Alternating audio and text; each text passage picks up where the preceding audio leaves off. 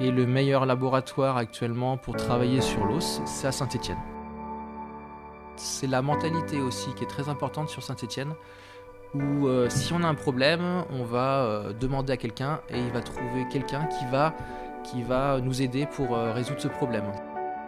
Maintenant, la santé, c'est plutôt prévenir de l'accident plutôt que de soigner l'accident. Donc il y en a qui s'occupent des coraux dans les- dans l'atoll et nous on s'occupe des huîtres. Et tout ça et travaille en symbiose. Et on est plus dans le, dans le partage que dans le secret où c'est bah, à nous, on va pas diffuser, on garde ça secret, ça va être super. Dans la cité, des entrepreneurs.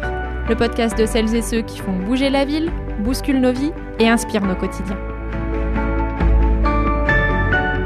Et si les choses les plus précieuses n'étaient pas les plus importantes? Et si l'écrin était plus précieux que le bijou? Depuis des siècles, des femmes et des hommes cultivent les perles pour en faire des bijoux. D'autres utilisent le coquillage des huîtres perlières, la nacre, pour en faire des produits de santé. À l'intérieur de la coquille, une perle qui, apposée sur le cou ou sous les oreilles des femmes, les magnifie.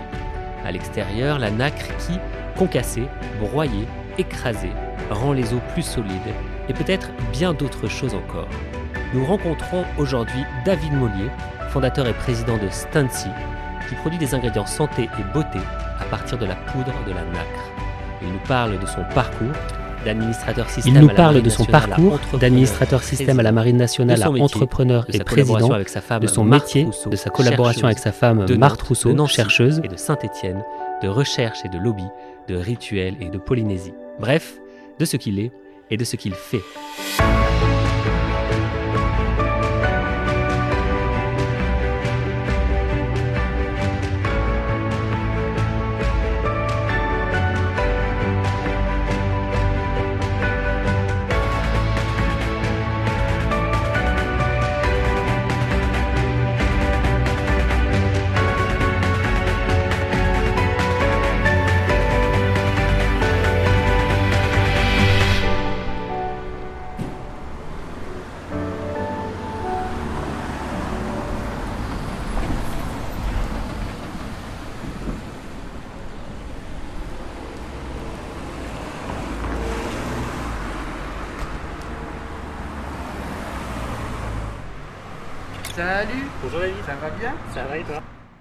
Merci David de nous recevoir dans tes locaux, à- dans ton bureau à Saint-Étienne, Auvergne-Rhône-Alpes, dans le quartier de Montplaisir. C'est bien ça On est à Montplaisir. Oui, mon plaisir, oui. Tu confirmes.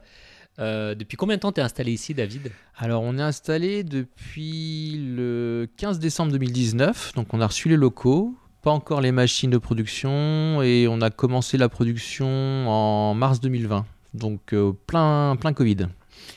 Et avant, t'étais où Au village Baïséa Et après, avant on était donc euh, à la grande usine À la créative. grande usine créative, ouais, Euh, juste mais on était aussi au village Baïséa, donc on- quand je suis arrivé sur Saint-Etienne, les premiers locaux que j'ai euh, j'ai investis, c'est la grande usine créative. Donc dans voilà. le quartier de la quartier manufacture, Ouais, de la design. cité design. Euh, quels étaient tes critères pour choisir tes locaux? Les locaux à la grande usine créative. euh, ceci aussi Et ceci, donc on est proche des, du nœud, on a un gros nœud autoroutier là. Oui, c'est vrai. Donc on a les camions qui peuvent arriver. Et j'avais besoin de locaux très lumineux, comme tu as pu voir. C'est un dépôt, c'est très très très rare sur Saint-Etienne d'avoir autant de lumière sur un dépôt. Ah oui? Ouais. Et euh, les locaux sont très propres. Et on a place de parking. Et on a des collègues euh, vraiment sympathiques tout autour. Et le Voilà. parquet est magnifique. Ouais, ouais. Tu es de Nancy, toi, c'est ça hein? Alors, euh, on a un parcours un peu spécifique, ma femme et moi. Donc, on est originaire de Nantes. Voilà. Euh, on a donc euh, habité sur Paris pour le travail de l'un et de l'autre. Et en, 2010, en 2008, euh, mon épouse a réussi le concours CNRS et on a atterri sur Nancy. Voilà. Et de Nancy, on est resté jusqu'en 2017 et on est arrivé sur Saint-Étienne en 2017 pour le travail de mon épouse et le mien. Donc, auparavant, vous ne travailliez pas ensemble? On travaillait pas ensemble, non. Moi, j'étais euh, informaticien de la marine, donc de, militaire, de, dans l'informatique euh, système et sécurité. Et mon épouse, chercheuse donc au Muséum d'histoire naturelle à Paris. Ok. Voilà. Donc tu as un profil informatique. J'ai un profil informatique système. J'ai vu que tu avais été titulaire d'un BTS euh, mise en réseau des systèmes informatiques et télécommunications. Exactement. Et que tu en avais fait un aussi, développeur infor- informatique, mais que tu n'avais pas eu le diplôme. Ça, Oui. Ça te plaisait pas? Non, en fait, euh, je voulais faire de l'informatique, mais je savais pas quel métier. Donc il y avait plusieurs, il y a plusieurs métiers dans l'informatique, la programmation, donc les codeurs, ce qu'on appelle les, les codes, Ouais. et le, le système. Et j'ai commencé par le code, parce que c'était une école qui était tout, après, tout près de chez moi. Et en fait, j'aurais pas dû, j'aurais dû euh, faire système. Et c'est quand je suis rentré à l'armée, j'ai choisi ma branche système et communication. Et qu'est-ce qui te plaisait le plus dans... Eh ben tout le tout le- l'aspect système, euh, aller les mains dans le cambouis, Ouais. euh, dans le de vraiment euh, chercher les plutôt que d'être derrière son PC à écrire des lignes de code pour faire des applications. Moi j'étais plus dans la entre guillemets dans la technique. Et l'opérationnel et le relationnel peut-être aussi Oui. Plus. Et à l'armée donc on a euh, on a la chance à l'armée de toucher des technologies en avance sur euh, le civil et de participer à des gros gros projets d'informatique assez impressionnants et on, on est sur le terrain. Donc euh, j'ai eu des, des missions euh, sur les bateaux et sur les terrains à l'étranger euh, que je ne ferai pas dans le civil. Ça, c'était à Nantes, ton expérience à la Marine nationale. Alors Marine nationale, non. Donc j'ai été à Brest, donc euh, dans un premier temps, et sur Paris, donc euh, à l'état-major. Donc, tu as visité, enfin, tu as vécu dans beaucoup de villes. Exactement. France, donc euh, oui, donc euh, Brest, Cherbourg, Lorient, Nantes, euh, Paris et Nancy et d'autres villes à l'étranger aussi. Donc, l'Ouest, l'Est Ouais. et. Le Et Saint-Étienne, ouais, centre-sud, on va dire. Centre-Sud. Il n'y a pas encore euh, énormément de soleil, mais ça commence à, Voilà. à être pas mal. Euh, Qu'est-ce que ça t'apporte, ce profil euh, informatique, IT au quotidien? Est-ce que ça t'a donné, en termes de, à la fois de, de compétences et aussi euh, peut-être de, plus Et de soft skills? ben, c'est surtout sur la production, sur la gestion de la production. Donc là, toutes les machines là sont reliées informatiquement. Donc elles communiquent avec notre serveur. Donc tout ce qui est production, temps de production, euh, s'il y a des incidents sur les machines, c'est re- redispatché sur le, sur le serveur. Et ça m'a permis de travailler euh, plus efficacement avec euh, le logiciel qu'on a et de vraiment l'adapter à notre, à notre entreprise. Qui s'appelle comment? Alors c'est Odoo qu'on a. Ouais. Et on a, on travaille donc avec une entreprise qui est sur, euh, qui est sur le, qui est à côté de Lyon, sur, sur ce logiciel. Donc le logiciel fait la production, le commerce et la comptabilité. Donc c'est tout est relié ensemble. Et là, quand le commercial a besoin de 10 kg de poudre de nacre, et ben ça envoie un ordre à la production comme quoi il faut qu'il fabrique 10 kg. Cette infrastructure, pardon, cette infrastructure, tu l'as mise en place quand tu es arrivé ici sur ce. Oui, quand je suis arrivé sur, Sur- Saint-Etienne. dans ces locaux Ah. Et non, non, elle était pensée bien avant d'arriver sur les locaux. D'accord. ouais. Tu Ouais. l'as conçu avant Avant, oui. et tu l'as implémenté en arrivant ici. En arrivant dans les locaux, ouais, on a implémenté le, le logiciel Et et, sans toute doute- la communication. Et sans doute que ton background en, en informatique a bah, t'a permis de faire tout seul quelque chose qui t'aurait qui aurait nécessité sans doute de prendre un, une ex- un, un- un prestataire ou Non, c'est non, pas ça. On c'est a pas- pris le prestataire, sauf que euh, y a, ils ont un langage spécifique, les informaticiens, et moi j'avais ce langage-là. Donc euh, ce que moi je Mhm. peux transcrire en production, j'arrivais à le retranscrire en informatique. Et c'est vrai que le- la conception du logiciel a mis euh, très peu de temps pour se faire, parce qu'on arrivait à communiquer euh, l'un et l'autre. Je faisais entre, guillemets la passerelle hein, entre le milieu de la production et l'informatique. Se comprendre, Voilà, Avoir les mêmes mots. exactement, ouais, ouais. peut-être aussi les mêmes méthodes de travail. les mêmes méthodes de travail et euh, les aussi sur les impératifs que eux ils ont de leur côté et moi que j'ai. Donc adapter en fonction des uns et des autres les, le- pour obtenir le meilleur résultat possible. Et pour toi, c'est un point clé dans le développement de ton entreprise cette ah partie oui, c'est Ouais. obligatoire hein, l'informatique maintenant, il y en a partout, c'est de la digitalisation de l'entreprise, il y en a partout et c'est vrai que cette expérience que j'ai eue moi euh, en informatique m'a permis de mettre euh, plein de choses en place euh, dans l'entreprise. Rien que les ordinateurs, c'est ouais. du travail à distance. Donc le serveur est à distance, donc je travaille avec une entreprise de, de Saint-Etienne aussi sur ce domaine-là. Et euh, je peux me connecter de n'importe où dans le monde et récupérer toutes mes données euh, ici. Quoi. Je peux presque piloter mon entreprise de, de la maison. Ok. Donc euh, différentes villes, pas mal d'expérience, analyse d'exploitation, analyse d'intégration. J'ai regardé ton profil LinkedIn, ingénieur système et en 2013, non, en 2013 Stancy. Oui. C'est plus une jeune entreprise du coup. Ah non, c'est une, euh, une vieille start-up, on va dire. C'est une vieille start-up. Bah, J'allais te parler du mot start-up que. Non, non, non, mais c'est les startups euh, industrielles mettent très longtemps à émarger Eh oui. par rapport à une euh, startup euh, du monde digital. Et c'est vrai que le mot startup, je sais pas s'il convient parfaitement à l'industrie, mais euh, voilà quoi. Donc on met très longtemps, le temps que le process se mette en place, les tests se mettent en place. Il faut vraiment caler la production pour vraiment rouler. Et le marché, c'est pareil. il Faut le, c'est une matière un peu novatrice, donc il faut la faire euh, émarger entre guillemets et euh, la faire connaître. Donc ça met longtemps. Et depuis 2013, euh, les grandes phases dans le développement, peut-être euh, dire la phase où tu as commencé à commercial, vous avez commencé à commercialiser? Eh ben, on a eu la chance de commercialiser tout de suite. Donc en fait, le- l'entreprise est née de- depuis longtemps. En fait, le projet est pensé depuis les années 2000, quand Marthe est arrivée au muséum.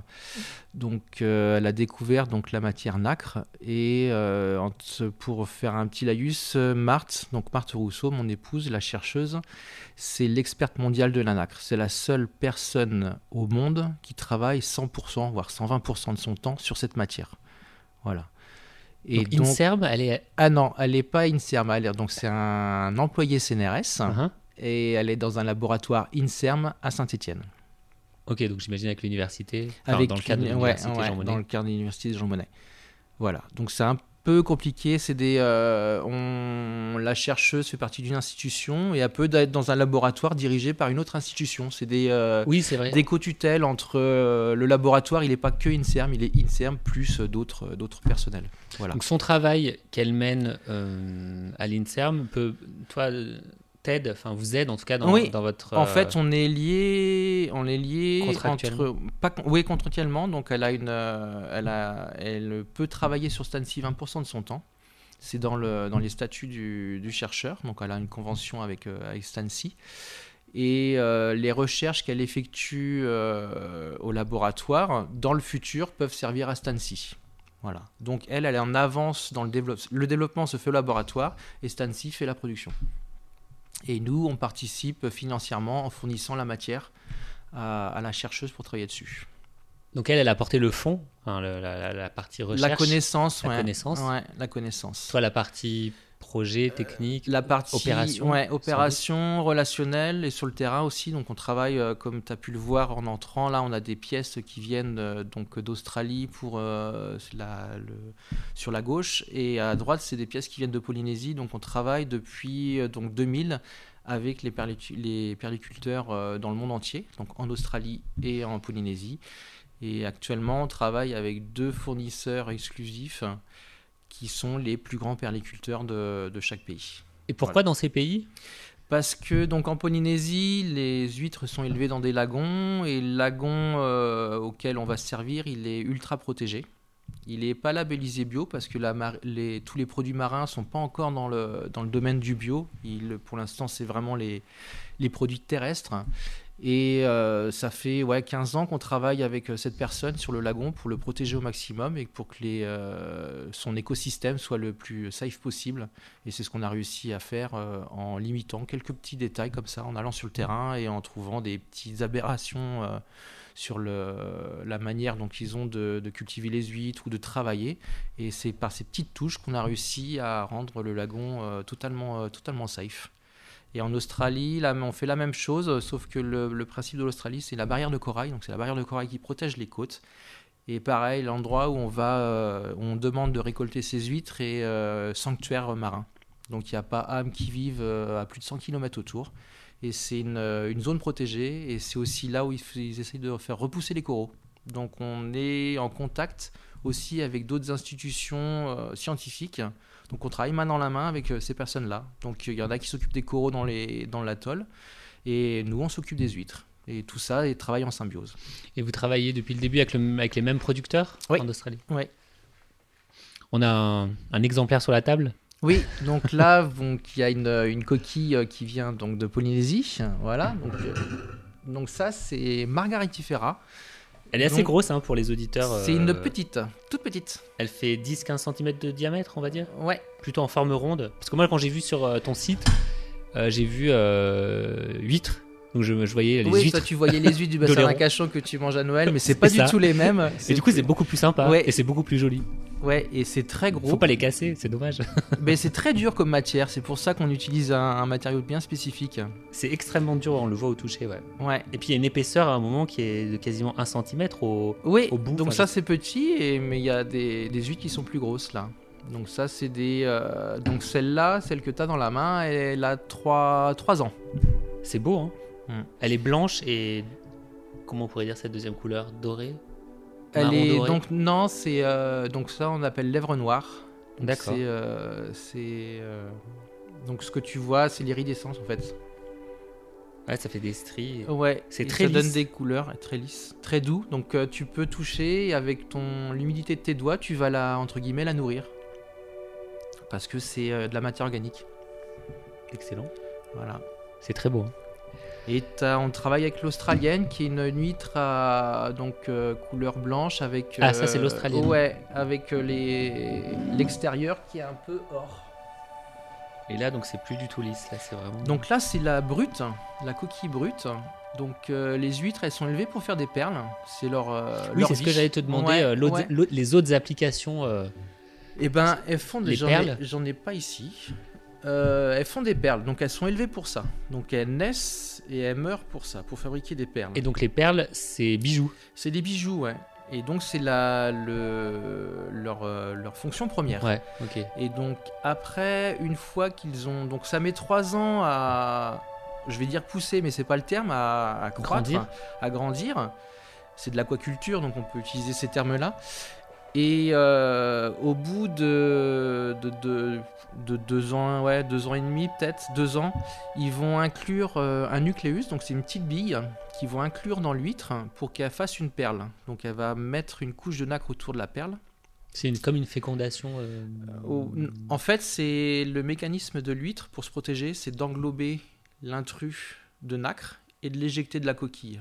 Et là, la, technique, c'est d'inclure un intrus dans la coquille, donc là c'est un nucléus parfaitement euh, rond et autre, dans une poche perlière. Et en fait, dans cette poche perlière, elle est enfermée, elle ne peut plus l'éjecter. Mais elle va continuer à se protéger et à englober ce, nucléus de couches de nacre. Et c'est comme ça qu'on forme la perle. Donc une perle, en fait, c'est une bille, le fameux nucléus, avec une couche de, une couche de nacre. Mais le Et- nucléus, c'est quel euh, matériau à la pareil, base c'est pareil, c'est de la nacre aussi. Donc c'est fabriqué euh, dans, de- c'est- dans un autre. euh, C'est pas artificiel. Non, c'est pas C'est artificiel. naturel, mais avec une action Ouais, avec une action humaine. humaine. Ouais. Et en fait, elles sont, ouais, ça vient de de- d'autres organismes qui fabriquent de la nacre. Donc des moules du Mississippi. Toutes les nacres sont faites comme ça? Toutes toutes les perles, pardon, sont faites comme normalement, sont faites comme ça. Normalement. Depuis Après- le début, enfin depuis euh, Ouais, le début c'est une technologie qui a été euh, développée euh, par un japonais. Voilà. Et donc elles sont élevées pour faire des perles. Et une fois la récolte faite, donc on va ouvrir l'huître doucement. On va sortir la perle. Et si la perle est belle, on va réintroduire un nucléus de la taille de la perle. Donc plus on peut faire ça trois fois. Donc en fait, on va int- intégrer un premier nucléus qui est petit, il va faire de la nacre, et cette couche de nacre va faire une épaisseur, et après on va réintégrer le nu- un nucléus de l'épaisseur de la perle, et ainsi de suite, ça va faire des plus grosses perles au fur et à mesure des années de, de greffe. pas, plus, pas plusieurs perles. La- Non, elle va Une faire perle une perle par euh, cycle, mais on peut, le, on peut la greffer plusieurs fois, pour celles qui sont euh, les meilleures donneuses. Donc la plupart, enfin l'industrie utilise euh, le contenu, la Ouais. perle, et vous utilisez le contenant, Ouais, donc Euh, on va utiliser les nacre, coquilles. les et- coquilles. On dit nacre ou coquille Co- la coquille. La coquille, on dit la pas coquille, nacre La nacre, c'est la matière. Ok. dans laquelle elle est constituée. Donc la nacre, c'est un carbonate de calcium pour l'aspect scientifique, voilà, bien, spécifique, bien spécifique, qui s'appelle de l'aragonite. Mhm. Et les fameuses huîtres du bassin d'Arcachon, c'est de la calcite, donc un autre carbonate de calcium. Donc c'est la structure physique qui n'est pas la même. D'accord. Et moi, la question que j'avais envie de te poser, c'est euh, outre euh, votre projet, est-ce qu'il y a d'autres. euh, alors, est-ce qu'il y a d'autres usages Oui. que ce dont on a parlé Et sur votre activité, est-ce qu'il y a d'autres concurrents? Oui, il y a d'autres concurrents, ça existe depuis la nuit des temps, c'est cette matière. Donc c'est les, les Chinois l'utilisaient depuis, depuis longtemps, les Incas pour te dire à quelle, quelle utilisation était faite. En la concassant également? Ouais, pareil, même système. On n'a pas inventé euh, l'eau chaude, on réutilise des techniques euh, anciennes, sauf qu'on les améliore avec la technologie qu'on a actuellement. Oui, Voilà. et sans doute que la recherche a permis de valider scientifiquement Valider quelque scientifiquement chose qui des... était euh, éprouvé euh, euh, dans un Ouais, savoir ouais, autochtone. ancestral, ouais. Donc ce qu'on appelle apprendre pas à pas ou sur le sur le sur le sur le tas. Ouais, c'est ça. Et ben euh, dans les livres, on a trouvé sur la pharmacopée chinoise qu'ils utilisaient cette matière, sauf que nous maintenant, il faut que la scientifique prouve les allégations scientifiquement avec euh, tests cliniques, euh, tests scientifiques et autres de en fait l'efficacité de la nacre. Et c'est ce que Marthe Rousseau fait actuellement euh, au laboratoire LBTO INSERM ici à la fac de médecine. Voilà, c'est son travail. Donc deux applications, beauté et santé, c'est ça? Oui, beauté et santé. Euh, donc santé, vous axez sur le capital osseux Oui. en termes euh, Renforcement du capital osseux. de, de, de promesses. Euh, c'est facile d'adresser ces deux, ces deux applications. Est-ce que vous l'avez pensé dès le début ou est-ce que vous avez d'abord choisi une application plutôt santé, plutôt beauté Vous Donc, dit au début, les recherches se sont orientées euh, très rapidement sur la peau. Donc, l'efficacité sur la peau, c'était les, les modèles plus faciles. Et c'était ce qui, en fait, euh, parlait plus aux gens. Donc, la cosmétique, la beauté euh, et autres. Donc, on a beaucoup travaillé. Donc, toute l'époque de Paris, c'était vraiment euh, axé sur la peau. les quoi, pardon? L'époque sur Paris, au muséum, c'était vraiment axé sur les recherches sur la peau. Et puis on avait les ressources au muséum pour travailler dans ce domaine-là. Chaque labo a sa, a sa spécificité, donc il faut utiliser les labos euh, Oui. adéquats. Et donc quand on est arrivé sur Nancy, on a travaillé sur euh, l'ostéo-articulaire, donc ça c'est la spécialité de ce labo sur Nancy. Et euh, au fur et à mesure, le- les recherches sont vraiment orientées sur l'os, sur les, les travaux sur l'os. Et le meilleur laboratoire actuellement pour travailler sur l'os, c'est à Saint-Étienne. Voilà.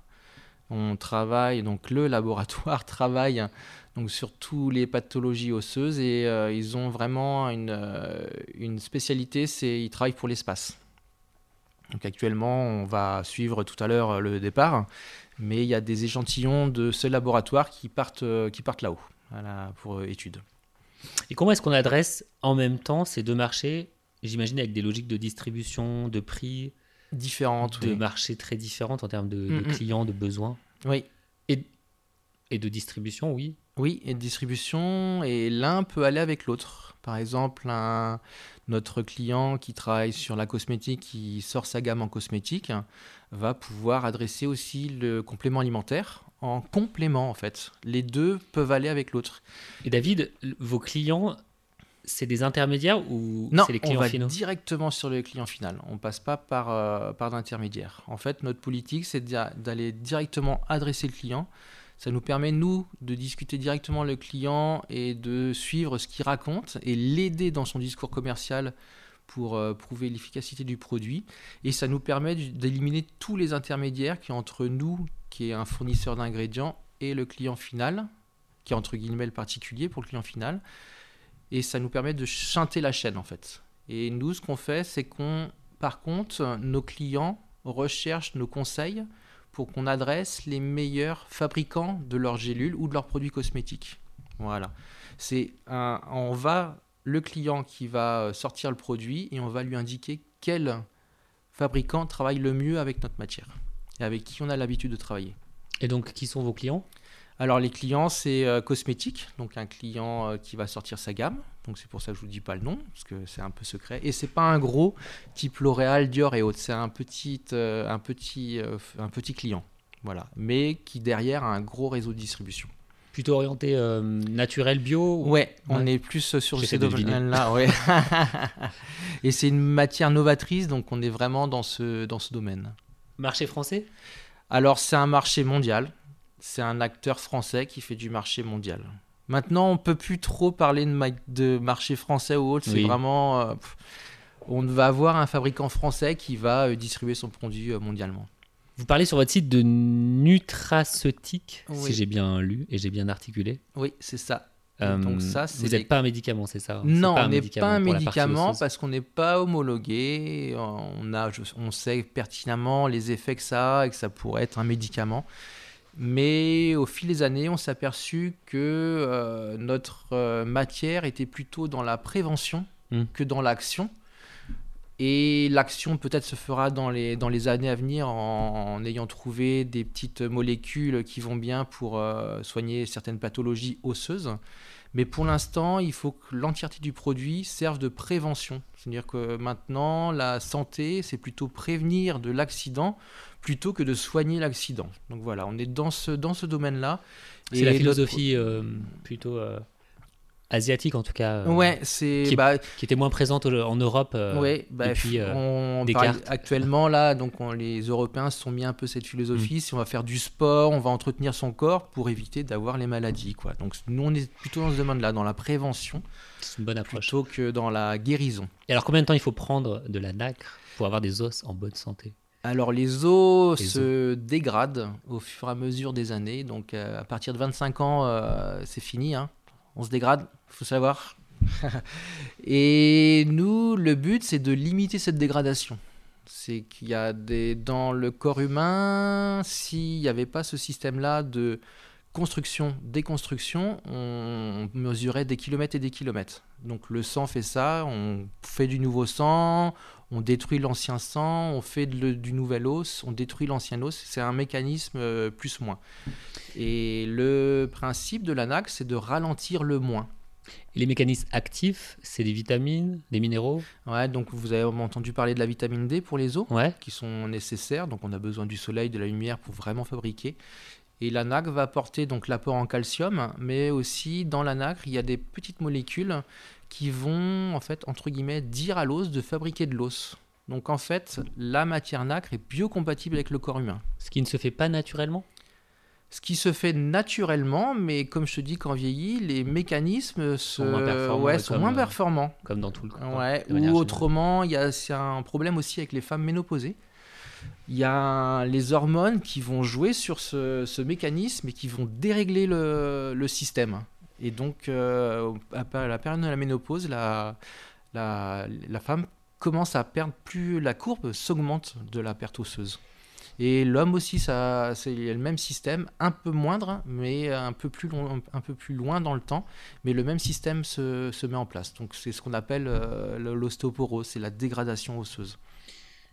Et même si on se dit qu'on est dans une logique de prévention et qu'il faut le faire euh, pendant un certain nombre de temps, on s'imagine, enfin moi je m'imagine bien que les personnes sensibles à cette question-là sont plus 45, euh, 70. C'est quoi votre cible en termes d'âge? Alors nous, on est plutôt sur, euh, ouais, c'est dans ces eaux-là, donc euh, vraiment à la période de la ménopause, là, donc 45-50, voire 40 pour, pour certaines personnes. Et, euh, mais on peut prendre ça euh, plus jeune aussi. Pour vraiment, euh, on a un panel actuellement quand, quand, qui teste notre produit sur les sportifs qui vont vraiment pousser les limites de leur corps très loin et qui vont accélérer ce processus. Et c'est ce qu'on appelle les fractures de fatigue. Donc ils vont forcer sur l'organisme et en prenant notre, euh, ils prennent notre euh, nos gélules là actuellement et euh, ils ont moins de fractures. Ils ont beaucoup beaucoup moins de fractures. Et il y a un effet, donc euh, plus le corps va bien, plus, euh, plus la tête va mieux, et quand la tête va mieux, euh, ainsi de suite, le corps va bien. Donc c'est un système de, bah, c'est des vases communicants, quoi, en fait. Vos concurrents, ils font comme vous? Ils font comme nous, ouais, mais sauf Mais que moins bien. nous, oui, moins bien, parce que nous on a poussé la qualité très très loin, donc euh, pour la sélection de nos, nos pièces, et aussi la manière dont on va réduire la nacre en poudre. Donc on a une technologie à base de céramique euh, très résistante, et on fait ça avec douceur, parce que la matière est très très très sensible. Elle a une, euh, une tolérance à la chaleur. Et Oui. elle a une tolérance aussi à l'agression. Mm. euh, l'agression. Donc on a une technologie très douce qui permet de, de restituer l'entièreté des principes actifs de, de la nacre. Oui, c'est important. C'est un enjeu qui est d'ailleurs euh, souvent important dans la, transformation. Ouais, la- ouais. la- le fait de ne pas déstructurer. Oui, euh, exactement. on le sait dans le blé, je crois. Oui, pas- bah, c'est ces matières qui sont Mm. organiques et qui ont besoin, qu'on- entre guillemets, qu'on prenne soin d'elles. Quoi. On casse, mais on casse Ouais, euh, ouais, doucement. doucement. Euh, je pensais à la spiruline en fait euh, pour euh, la question de de communication. Aujourd'hui, si vous produisez de la spiruline, vous vous adressez à des personnes qui savent ce que c'est et qui savent sans doute à quoi ça peut leur servir en termes de, de santé. Vous, vous avez certainement aussi à, non seulement à, à proposer vos produits, mais aussi à convaincre et à, et à faire une communication Ouais. sur, bah, sur, ce qu'on vient, sur les avantages euh, de, de, la, de la nacre. Vous adressez comment ces deux, euh, ces deux enjeux de communication? Et ben avec les clients, on fait des, des séminaires, donc à la journée où en fait nos clients vont inviter tous leurs commerciaux à ce séminaire et on va présenter le produit scientifiquement avec euh, tout ce qu'on a fait avant sur la protection de l'environnement. euh, on va vraiment les informer et pour qu'ils sachent vraiment exactement ce qu'il y a besoin de savoir sur la matière. Et s'ils ont des questions euh, d'ordre commercial ou autre, on peut être amené à leur répondre plus efficacement. Et ils peuvent toujours nous joindre, quoi qu'il arrive, ou nous envoyer des mails pour des demandes d'informations. On fournit des, des études scientifiques, euh, des publications scientifiques, euh, tout, euh, tout. On a un accompagnement vraiment spécifique avec nos clients. Et ça nous sert à nous pour pas qu'ils racontent de bêtises, tout simplement. Parce que c'est peu connu? C'est peu connu et il y a beaucoup Cette utilisation. de, de on-dit. Par exemple, Ah toi, oui. quand tu es arrivé, tu tu nous as dit la nacre euh, huître Ouais. huître que tu manges à Noël, et voilà, il y a ce, ce, ce- cet effet-là que nous, on doit, on doit euh, Mm. casser, entre Ouais. guillemets, cette, euh, cette légende. Et euh, c'est vrai qu'on on diffuse l'information. De toute façon, euh, actuellement, c'est la seule à travailler dans le monde sur ce projet, et elle est vraiment embêtée parce qu'elle n'a pas de, entre guillemets, concurrence, et elle peut pas se remettre en question. Ils peuvent pas discuter, il n'y en a pas un qui peut avoir une idée différente de elle et puis orienter quelque chose. Donc elle est super embêtée et ça la gêne plus que plus qu'autre chose de pas avoir de, de concurrence entre guillemets. C'est intéressant. Et donc là, bah, c'est ce qu'on est en train d'essayer de faire, c'est que euh, vu qu'elle n'a pas de concurrence, et ben elle essaye de créer de la concurrence. Donc on travaille actuellement avec l'Australie, la Chine, et on essaye de... f- Marthe, là, est actuellement en train de former des... ses étudiants. Donc elle prend que des étrangers pour les implanter dans le pays, pour qu'ils rediffusent la, la recherche, quoi. Challengez-nous, quoi. Ouais, ouais, mais c'est surtout euh, créer ce qu'elle, elle a eu. Donc, euh, sa chef euh, lui a transmis le, hum, le sujet nacre. Donc, c'est comme, un, comme Star Wars, c'est un, une padawan et son mentor. et euh, ce qu'elle a, c'est qu'elle est en train de former des padawans là, pour les implanter dans les, dans les différents pays qui travaillent sur cette matière. Mais il n'y a, pas de- en fait, il y a pas de recherche scientifique sur cette matière. Alors que les pays, ça fait des, des années des années qu'ils ont, qu'ils ont cette matière. Quoi. Mais ça, c'est intéressant parce que c'est le savoir, euh, Mm, mm. Le savoir non, non explicité, non écrit, enfin qu'on appelle Ouais. parfois autochtone, euh, et le savoir euh, scientifique euh, de se perdre, ça. Pardon? en train de se perdre, ça. En fait. Mm. Bah, en fait, par définition, c'est quelque chose qui, enfin, qui ne se transmet pas, en tout cas, pe- peut-être pas par l'écriture, mais par une culture Mm, peut-être mm. plus orale. Et là, ouais, c'est la, la- Donc nous, on a, je dis, on a une mentalité anglo-saxonne et on est plus dans le, dans le partage que dans le secret où c'est bah, ça à nous, on va pas diffuser, on garde ça secret, ça va être super. Et on est plus dans le partage où- pour que ça aille très très rapidement. Quoi. Donc entre guillemets, on a des concurrents sans avoir des concurrents. Quoi. On travaille tous ensemble. Oui, parce qu'aujourd'hui, une société pourrait se lancer en utilisant le même procédé Exactement. parce qu'elle pourrait bénéficier du tra- des travaux de recherche qui doivent être publiés dans les articles, dans, ouais, les, dans les publications euh, Ouais, scientifiques euh, de Marthe. Euh, et en se disant, ok, ça marche, c'est validé, on a des études, il y a les données, elles sont publiques, et nous, on, fait le même procédé. Mais après, c'est toute une question, euh, la question de la taille du marché, qui peut être, euh, qui est Bah, la taille du marché, elle est, extensible, euh, elle est énorme. Quoi. C'est ça. Parce que c'est tous les produits euh, osseux qui sont actuellement sur le marché Mm. et qui sont pas efficaces parce qu'ils utilisent une mauvaise matière. Cette matière-là, elle est deux fo- 200 fois plus efficace que ce qui est actuellement sur le marché. Et ça, la non-efficacité des produits commercialisés actuellement sur ce sujet-là, vous l'avez. Ouais, on l'a, tout ça, c'est euh, validé scientifiquement. Ça fait euh, 15 ans qu'on travaille dessus. Et en fait, euh, c'est, on s'est aperçu récemment, ça fait même pas euh, six, ouais, c'est six mois qu'on a découvert ça. En fait, le calcium, il y a des isotopes. Je sais pas si ça vous parle. Les isotopes, c'est différentes euh, manières que se construit la, l'élément, en fait. Le calcium, il y en a 6. Et le corps humain en accepte que 3. C'est comme je te disais, c'est les énergies, c'est le plus et le moins, le yin et le yang, ce, ce système-là. Actuellement, en France, on est, euh, c'est une molécule, on a une molécule, on la met, et puis euh, voilà. On est vraiment des gros bourrins. On ne pense pas au- que le corps il l'accepte ou il l'accepte pas. Et Ouais. là actuellement, le calcium qui est contenu dans la nacre est totalement accepté par le corps humain, c'est-à-dire que ça match. Hmm. Oui, c'est le, le- le sujet qu'on a dans tous les compléments alimentaires, c'est Ouais, l'absorbabilité ouais, ou la, ouais, la, la- je sais- biodi- la la- biodisponibilité. la biodisponibilité. Bio-assimilabilité, enfin c'est trop compliqué. L'assimilation en fait par le corps humain. Il y a des molécules dans la nature qui sont assimilables par le corps humain, il y en a des molécules qui sont pas assimilables par le corps humain. Donc ça sert à rien d'en prendre. Ça sert à rien d'en prendre. T'as Voir, beau leur dire c'est efficace euh, sur ça, mais si le corps humain la rejette, c'est pas efficace. Mais ça veut dire que les promesses faites par les, les, les producteurs euh, et, les per- et les entreprises qui commercialisent des produits euh, À base de calcium sont pas bonnes. sont pas bonnes. Non. Et comment on fait pour dire euh, euh, nous on a les données? Parce que tout le monde dit euh, Et ben on se bat contre des lobbies.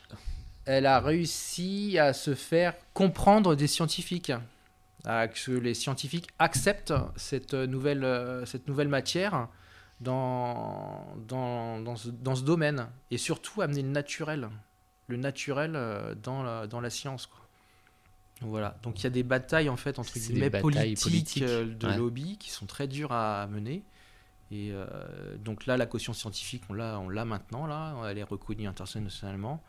Il y a les... Et maintenant, ce qu'on est en train de mettre en place, c'est qu'on avait besoin de l'outil de production pour produire notre propre matière, parce que c'est la seule qui est, plus... qui est, qui est efficace. Et là, actuellement, on a les études cliniques qui vont arriver. Et une fois qu'on aura les études cliniques, on aura tout le, tout le cheminement euh, de la preuve d'efficacité. parce que c'est pas forcément le meilleur qui gagne.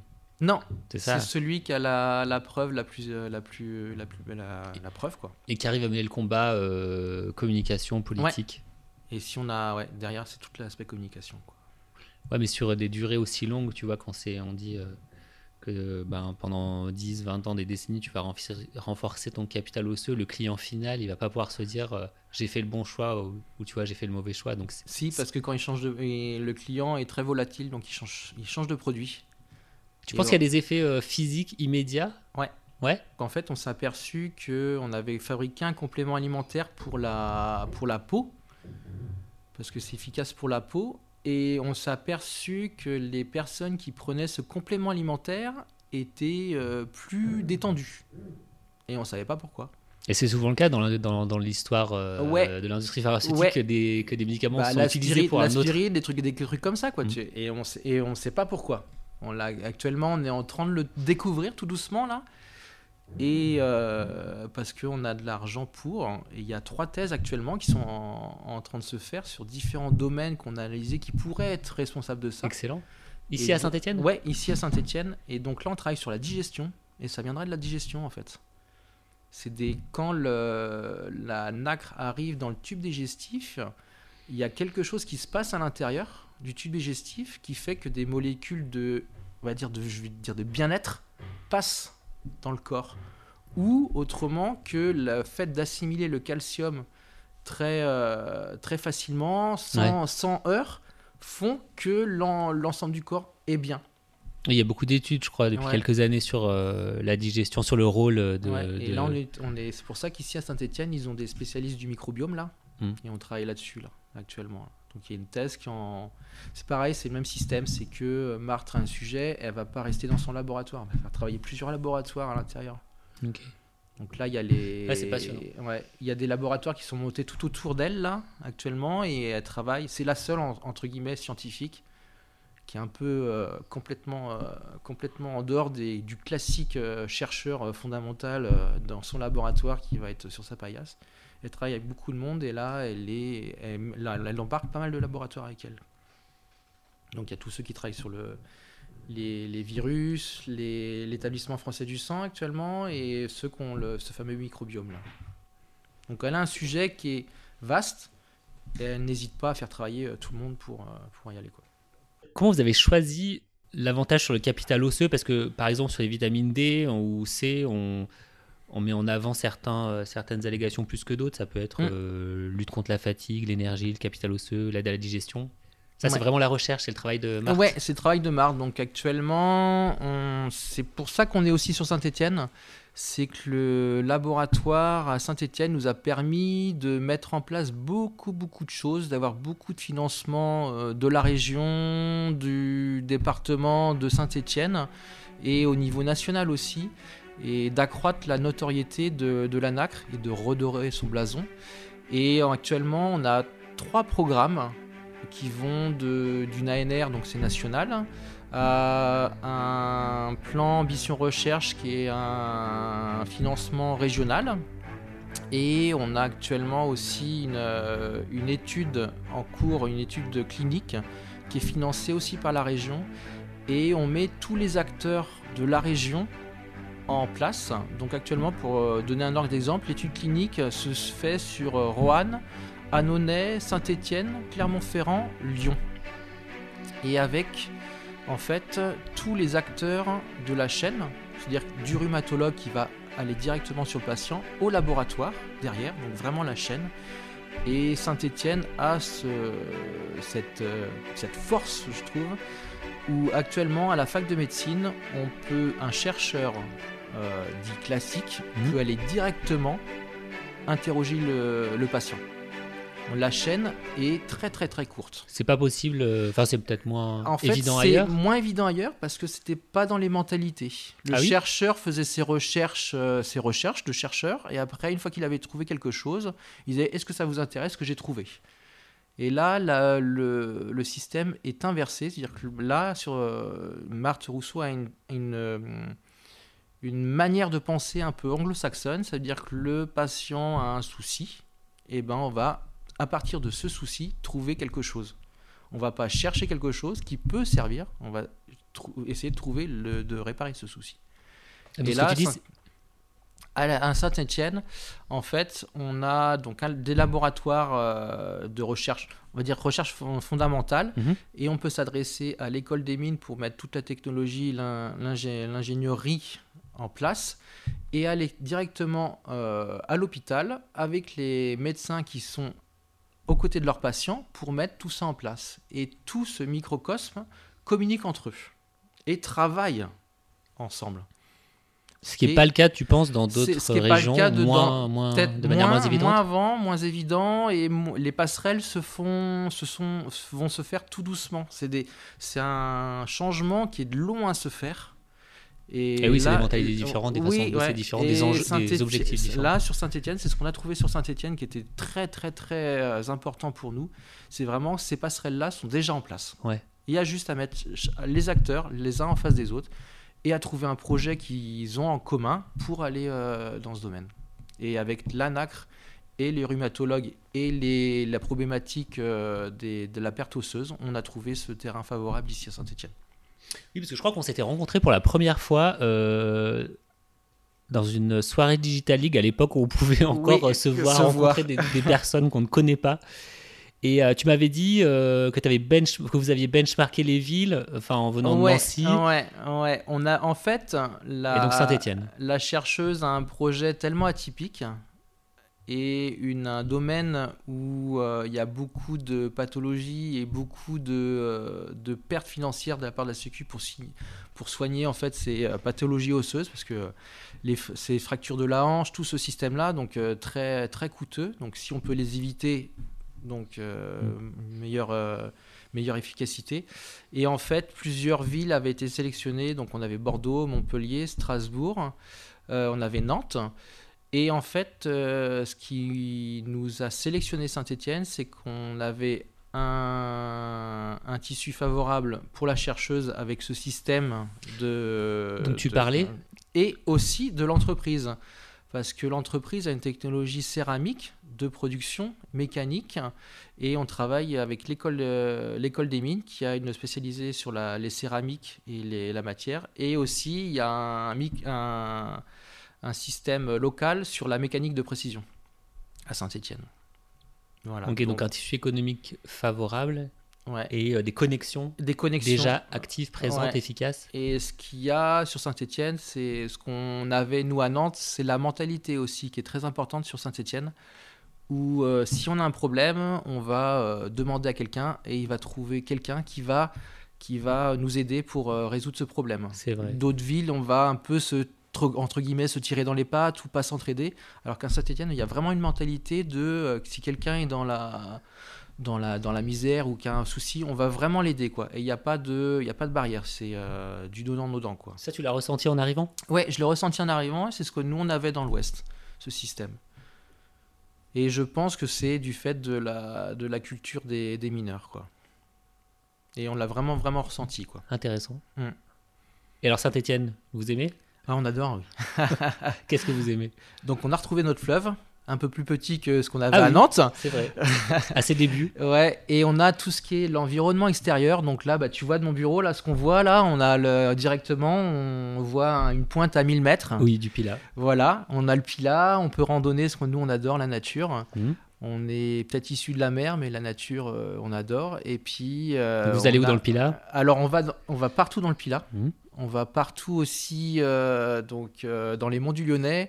Et c'est vrai que Saint-Étienne est vraiment euh, super sympa pour ça. Et à 20 minutes, Oui, très on est complètement dépaysé. Et là, on a vu cet hiver. Allô, il y a de la neige. Et ben en 20 minutes, on fait de la luge. Voilà.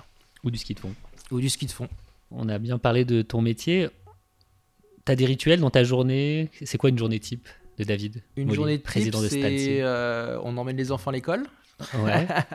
et après on va à l'entreprise, on fait euh, on fait chauffer le café et on touche pas à l'ordinateur tant que le café est pas installé dans le bureau. ok. Voilà, c'est le principe.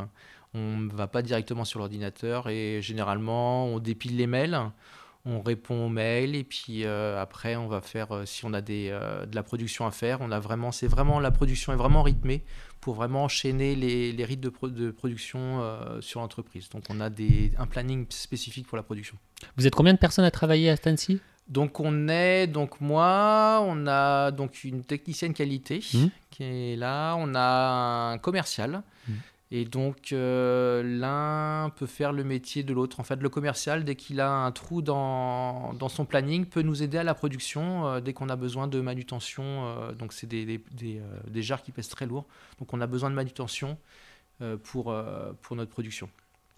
Donc en fait, on a des créneaux, des créneaux vraiment qui sont rythmés par les machines, par les temps machines. Et entre ces créneaux, on pose nos métiers. Et quand on a besoin d'aller à la production, on arrête nos métiers et on va à la production. Tu travailles beaucoup Tu bosses beaucoup? On bosse beaucoup, euh, je sais pas, je pourrais pas le dire. On a, je sais que j'arrive à 9h et généralement je rentre à la maison, il est 19h. T'aimes bien ton métier? Voilà, ouais. C'est le plus important. Mais ce qu'on, en tant qu'entrepreneur, c'est que si on a besoin de, de faire une pause ou de casser le rythme, on casse le rythme. Quoi. On n'a pas des, des horaires bien spécifiques. On arrive aux 8h, on reprend à 17h. Quoi. Tu penses qu'il faut beaucoup travailler pour réussir un projet d'entrepreneuriat Ou c'est pas le truc le plus important? Il Parce faut- que ça revient souvent, tu sais, les gens qui disent, faut qui racontent pas- expérience. En fait, il On a bossé faut, il faut pas, je dirais pas beaucoup travailler, mais s'il y a besoin de travailler et de rester euh, 10 heures, euh, 10 heures le- une journée, on reste 10 heures. Euh, S'il y a une journée, on a besoin que de rester 7 heures, il faut rester que 7 heures. Il faut pas faire plus, mais il faut, faut pas faire moins non plus. quoi. faut vraiment euh, travailler pour, euh, pour, euh, pour travailler. Quoi. S'ajuster à Ouais. la charge de travail, Ouais, faire à aux s- besoins. S'ajouter à la charge de travail.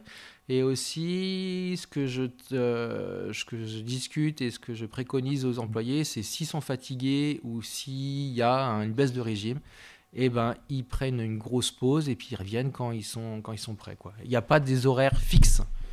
C'est-à-dire s'il y a besoin de travail, comme je dis, s'il y a besoin de travailler 10 heures, on travaille 10 heures. S'il y a besoin de travailler 5 heures, on travaille 5 heures.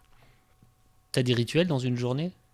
Y a Des pas trucs trop- qui te font euh, Non, il n'y a pas de rituel. bien t'organiser ou... Non, c'est la production qui va, qui, va faire le, qui va faire la journée, tout simplement. Quand tu commences ta journée, tu sais pas ce que tu vas faire? Ah si, si, on sait ce qu'on, on sait ce qu'on va faire parce qu'il y, a les, il y a les horaires de production, on sait qu'à telle heure on C'est doit rythmé. démarrer. Ouais, ouais, c'est rythmé. C'est rythmé par la production, en fait, Ouais. euh, les journées, c'est ça? Et il y a des journées qui sont décalées parce que la production de la veille s'est terminée un peu plus tard ou un peu plus tôt et hein, ça décale. Mais vraiment, c'est rythmé par ce, ce temps de production. David, pour finir, on va peut-être parler de ce qui t'inspire, ce qui te nourrit chaque jour. Est-ce qu'il y a des gens, euh, des enseignants à ton école, des moments, un livre, un lieu, une idée, une religion, je sais pas, qui t'a, qui t'ont inspiré euh, dans ta vie à la fois personnellement et professionnellement, dans tes projets? Marthe et moi, on a plutôt une philosophie anglo-saxonne.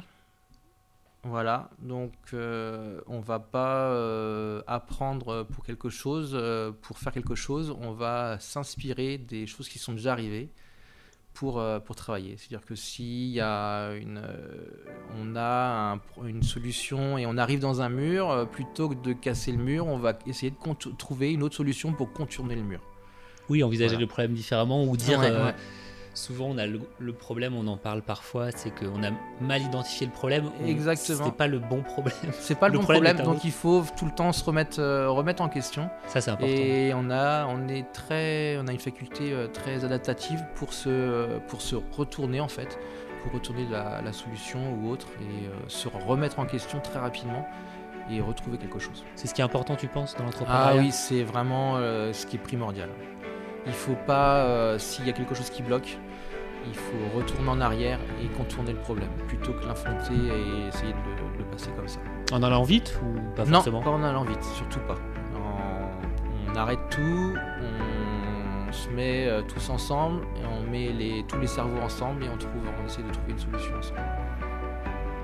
Même si ça met un peu de temps. Même si ça met un peu de temps. T'attends Parce que, que, ouais, le moment, enfin, Euh, dans la majorité des cas, ça a été testé, approuvé, on gagne largement, euh, largement du temps en en parlant. L'entrepreneuriat, c'est pas une course, c'est un Non. marathon. Ouais, un marathon, euh, oui, c'est ça, un marathon. Il faut tenir sur la longueur. Ouais, exactement. Merci David, en tout cas, de, de rien, nous avoir accueillis. Euh, Tu, tu m'as convaincu, je crois que je vais, euh, peut-être euh, t'acheter pour les Bah, c'est pas moi qui te les fournira, mais je te donnerai les adresses de mes clients. Exact. Merci en tout cas d'avoir partagé avec, avec nous euh, et surtout les auditeurs du podcast Ton parcours, ton métier, ton regard sur euh, celui-ci et ce qui t'inspire et te nourrit chaque jour et dans ton projet. Merci bien. Si David utilise la nacre pour renforcer notre santé, Alix, elle, utilise la laine pour habiller les hommes. Le mois prochain, nous partirons à Unieux, dans la région de Saint-Étienne, à la rencontre d'Alix Briffaut, créatrice de la marque Cabane, une marque spécialisée en mailles haut de gamme pour hommes et engagée sur une fabrication locale et de qualité. Si vous avez écouté ce podcast jusqu'au bout, c'est sans doute que vous l'avez apprécié. Alors, pour en faire profiter un collègue ou un proche qui pourrait être intéressé, N'hésitez pas à le partager maintenant à deux personnes autour de vous et de mettre une note avec un commentaire constructif. Je suis Sylvain Léautier, je vous dis à très bientôt et d'ici là, prenez soin de vos rêves et n'oubliez pas, n'écoutez jamais ceux qui vous disent que c'est impossible.